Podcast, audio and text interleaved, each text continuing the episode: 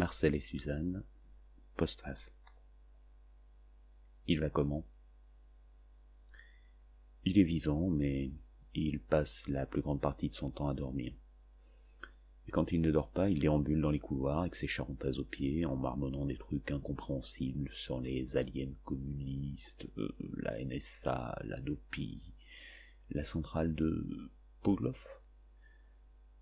Faut dire que vous lui avez quand même donné des doses de cheval d'antidépresseurs, et que c'est pas un cheval. Ah, ça non, cher confrère. Votre patient n'est pas un cheval. À la limite, on pourrait dire que c'est un âne, mais pas un cheval. Le docteur Berthier s'esclaffa d'un rire porcin. Le roi ne rit pas. Ça faisait plusieurs semaines que Marcel était à Sainte-Anne, et la seule solution proposée par Berthier et son équipe était de le gaver de cachet. D'un autre côté, quand on suspendait le traitement, il se méfiait de tous ceux qui l'approchaient et essayait de les agresser en leur hurlant dessus qu'ils étaient des criminels à la botte de crypto-capitalistes. Donc, euh, si je vous comprends, il n'est pas prêt de sortir. Ou non, il est trop dangereux. Et vu que son état ne s'améliore pas, je ne ferai aucun pronostic. Berthier rajouta d'un air préoccupé. Vous savez, le roi, c'est dur à dire. Mais j'ai bien peur qu'il soit suffisamment atteint pour finir ses jours ici. Je comprends, dit le roi. Puis il mit rapidement fin à la conversation, sortit du bureau et se dirigea vers la sortie. À sa droite, une verrière donnait sur un jardin magnifique sous le soleil de juin. À sa gauche, de grandes portes s'ouvraient, d'où sortaient tous les bruits communs aux hôpitaux, chariots qui roulent, échanges à voix basse entre soignants et patients, rire des aides-soignantes pendant la pause. Il y avait aussi tous ces sons moins courants qu'on n'entend que dans les hôpitaux psychiatriques. Rire démons, sanglots, cavalcade des personnels de salle, martèlement contre les portes ou les murs. Au moment de passer le dernier couloir, il entendit un son qui le fit ralentir. Chomp, chomp. Il savait ce qu'était ce bruit. Il accéléra le pas, passa le sas et, sans s'arrêter, continua dans la rue. Il était triste pour son vieux patient, son vieil ami. Il pensa aussi à Suzanne. Il faudrait l'appeler. Les nouvelles n'étaient pas bonnes du tout.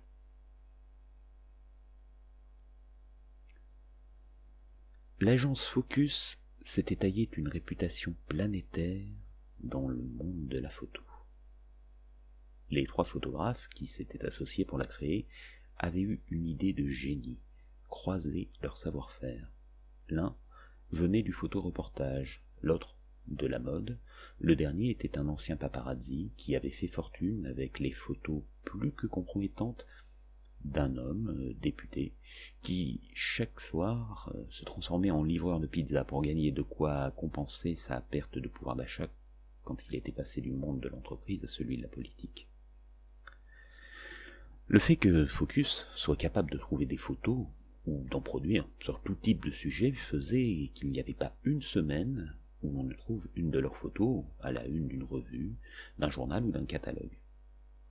Cette émulation des compétences leur permettait de s'attacher les services de photographes touche à tout qui confiaient à l'agence la gestion de leurs images, mais aussi de leur carrière.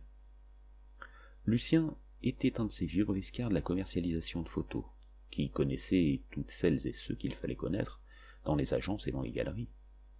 Il couvait comme une mère poule une trentaine de photographes, dont le jeune Thibaut Misson, qui passait sa vie entre l'Afrique, où il s'était taillé une solide réputation de photographe animalier, et Paris, source perpétuelle d'inspiration, tant pour l'art que pour le reportage. Hmm, donc, tu as passé trois mois au Kenya pour suivre la migration des troupeaux. Lucien faisait défiler les photos sur sa tablette. Oui, j'ai suivi un garde du parc national qui accompagnait les animaux pour surveiller que les braconniers ne profitent pas des mouvements de troupeaux pour les chasser. Il noue une sorte de complicité avec les bêtes. Tiens, regarde celle-là. Il lui montre une série de clichés. On, le voit s'approcher des gnous à trois mètres, sans qu'ils essayent de s'en prendre à lui. Tu en penses quoi? Je pense que Nadjo va adorer. Je les vois bien faire un article du style Danse avec les gnous. je serais pas surpris que dans la foulée il te propose une mission de consultant extérieur pour un reportage télé pour leur chaîne. Lucien était enthousiaste et il ajouta T'as d'autres projets?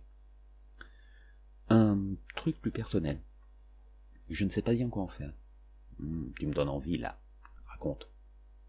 Thibault prit un instant la tablette des mains, fouilla les répertoires et la lui tendit.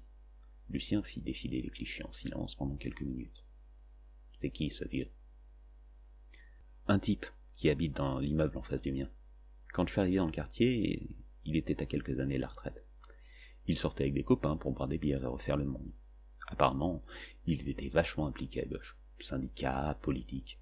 Parfois il tractait. Souvent, il interpellait les gens pour leur faire la leçon. Une fois, il m'a coincé dans la cour de la résidence pour filer un tract. J'arrivais pas à m'en dépêtrer. Par contre, j'ai trouvé super attachant. Chaque année, pour faire plaisir à sa femme, il prenait son camping-car et il partait à Palavas. C'est sa femme qui m'a dit ça un jour. Je crois qu'elle espérait bien qu'ils aillent s'y installer pour la retraite. Je crois pas que ça le tentait, lui.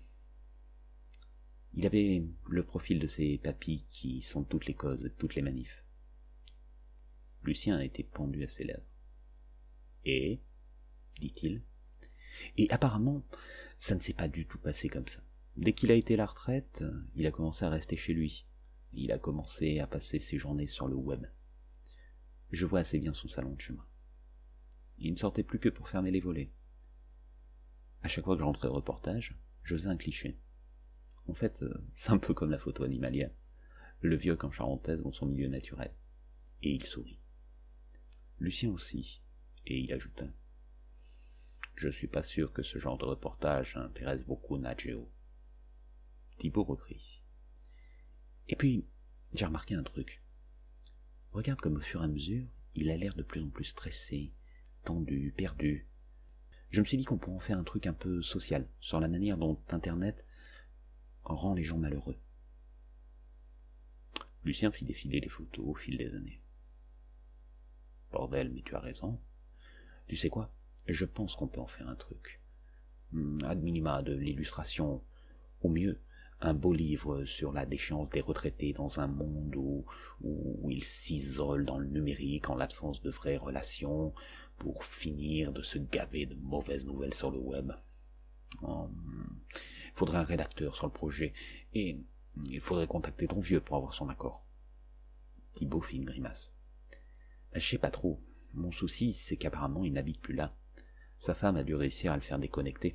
Il a dû quitter ses charentaises et ils sont sous parti s'installer à Palavas. Oh, c'est con, dit Lucien. Je pense qu'on aurait pu en faire une histoire passionnante. Tu crois? Tu penses que les gens auraient voulu suivre ce truc?